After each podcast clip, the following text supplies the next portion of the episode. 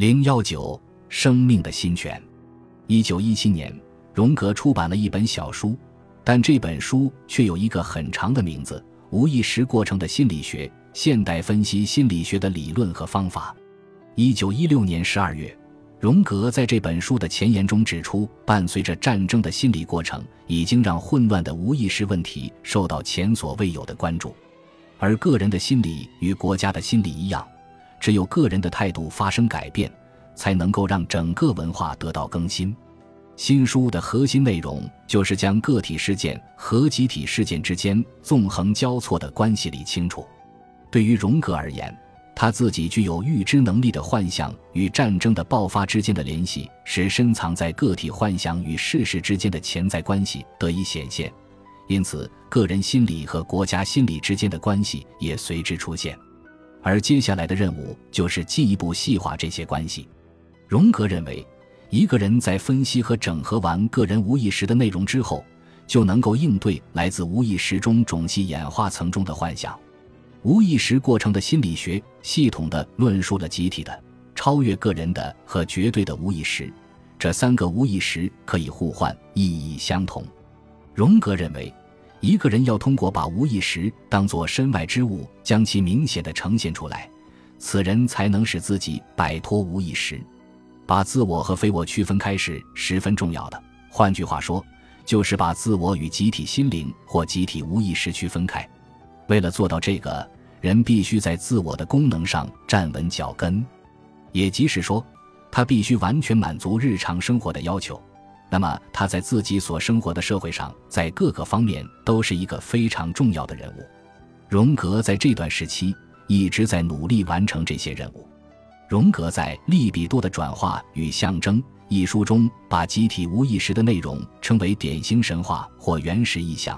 他将这些主导性内容称为支配性的力量、诸神及主导性法则和原理的意象。意象序列中的一般规律是大脑从现实的过程中接收到的信息序列。人们需要特别注意这些主导性内容。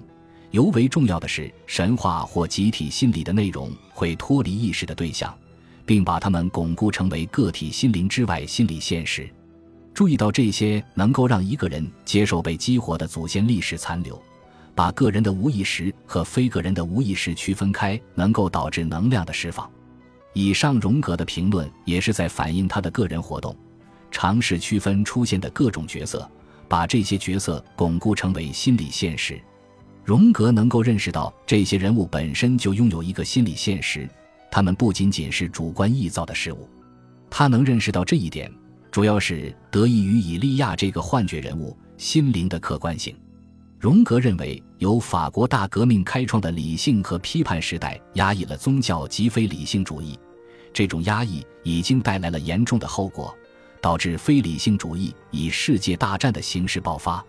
因此，将非理性视为一种心理要素是历史的必然。对非理性形式的接受就是新书的主题之一。荣格在《无意识过程的心理学》一书中提出心理类型的概念。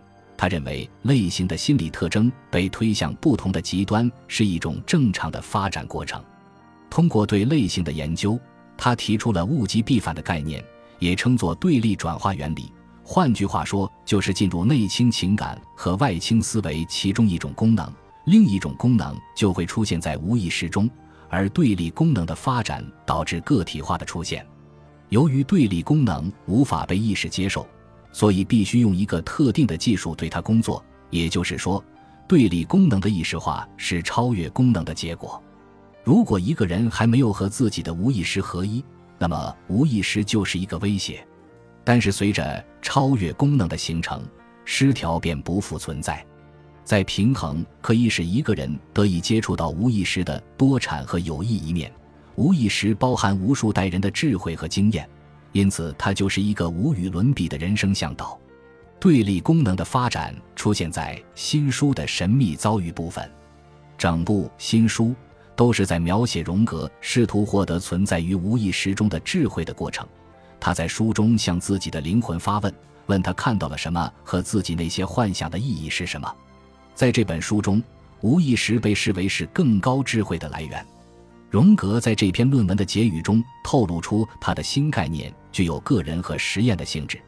我们的时代正在寻找生命的新泉我找到一股并引用里面的泉水我感觉泉水的味道很好。